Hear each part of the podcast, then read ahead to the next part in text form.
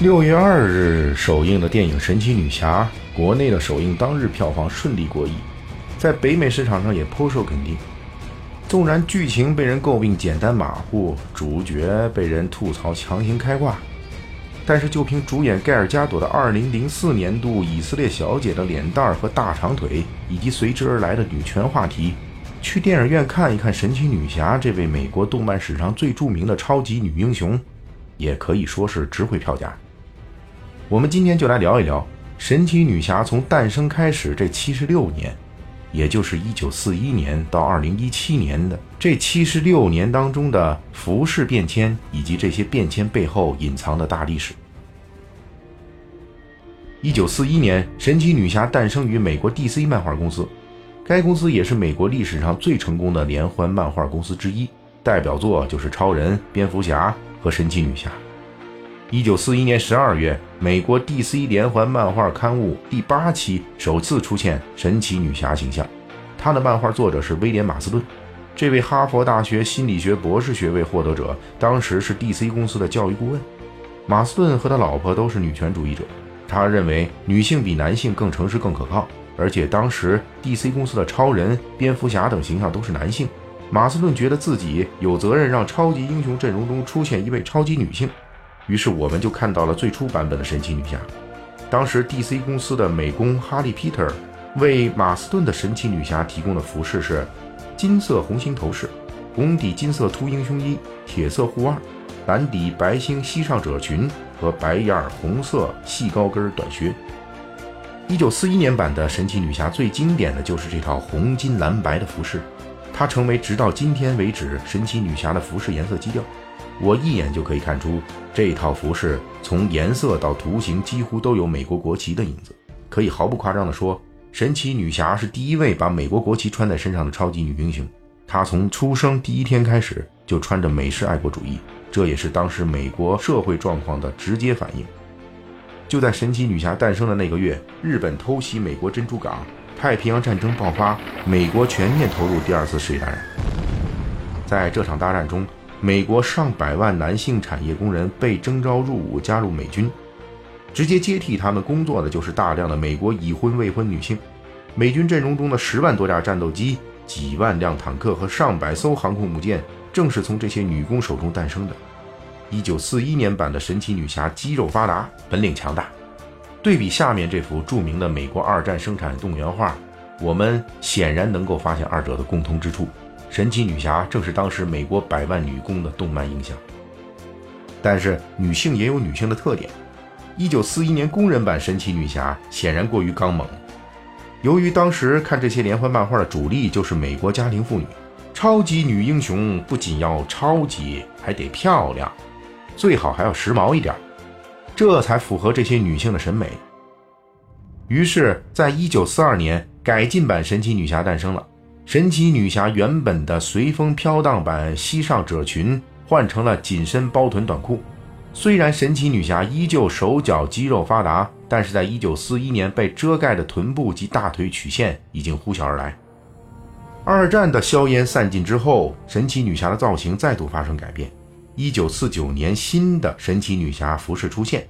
为了强调神奇女侠的亚马逊女战士历史出身，神奇女侠的红色细高跟短靴。换成了配腿带的平跟古希腊式凉鞋，这是因为亚马逊女战士的远古传说最开始是由古希腊人炒作并流传下来的。当然，最直接的原因是喜欢给神奇女侠穿红色细高跟短靴的原作者马斯顿，在一九四七年去世了。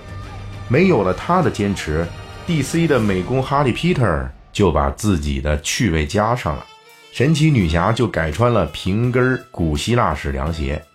另外，更惊人的变化发生在神奇女侠的那条疑似美国国旗改制的包臀短裤上，它再次被截短了。作为外穿的短裤，它已经短到不能再短，成为了其那个什么小短裙，或者我们称之为超级热裤。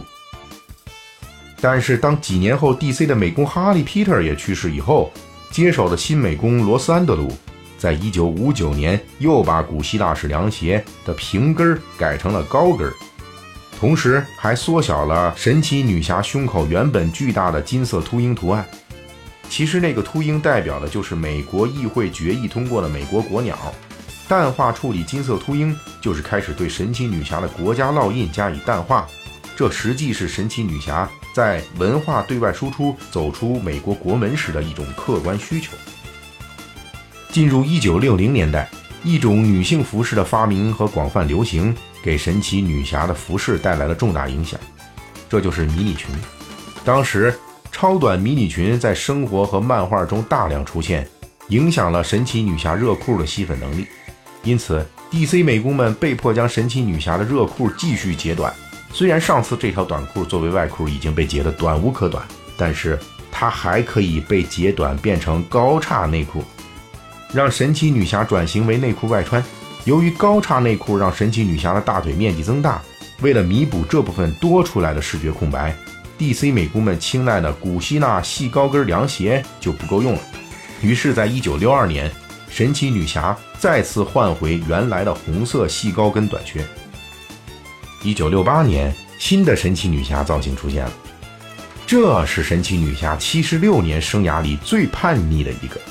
作为当时美国深陷越战泥潭、年轻人吸毒和颓废泛滥的间接反应，神奇女侠也开始叛逆了。她抛弃了以前穿过的所有衣服，改成什么流行就耍什么。当时嬉皮士流行松糕鞋，她也穿。当时的李小龙打出了功夫，神奇女侠也开始耍功夫了。一九七三年，叛逆风格的神奇女侠终于证明还是不被读者待见，于是又改回了高叉内裤的一九六二年老造型。一九八二年，继续走向国际化的神奇女侠再次淡化胸前的金色秃鹰造型。DC 公司决定把它彻底改成抽象的 W 折线。秃鹰造型，这种高度抽象的秃鹰造型成为神奇女侠后来的标配。一九九四年，神奇女侠系列漫画遭遇发行低谷，为了加强吸粉能力，神奇女侠这一次也是拼了。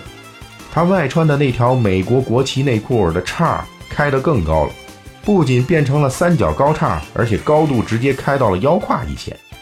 一直以来只是若隐若现的胸部乳沟彻底明朗化。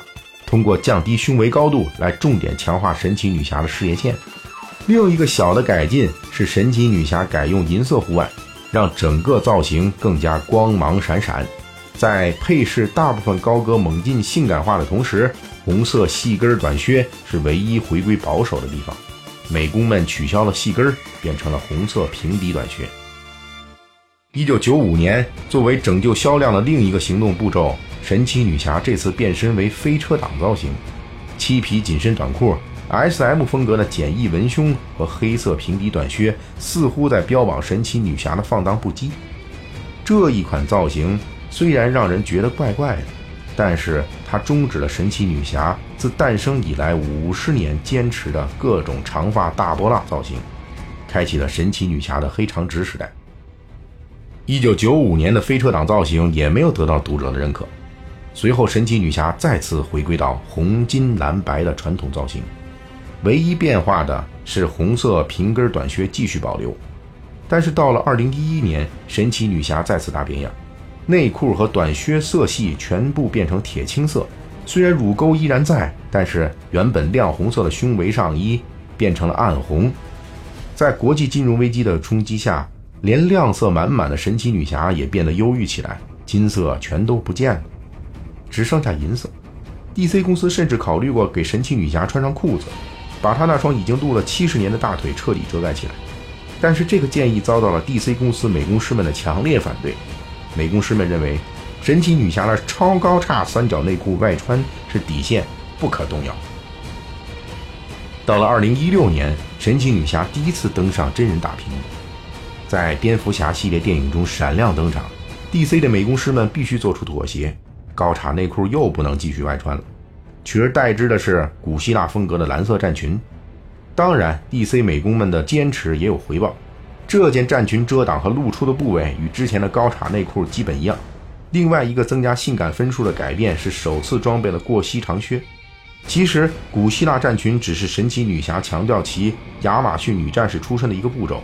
电影版的神奇女侠还装备了大宝剑和相应的盾牌。从而变成了神奇女侠与亚马逊女战士的综合体。毕竟电影代表着更广泛的受众，神奇女侠必须做出妥协。现在上映的盖尔加朵版神奇女侠仍然是 DC 公司2016版本神奇女侠的真人化。盖尔加朵最出名的除了容颜和大长腿，还有她的 A 罩杯。这次电影版神奇女侠大卖，未来 DC 公司的漫画版神奇女侠会不会也仿效盖尔加朵，抹掉那条深深的事业线呢？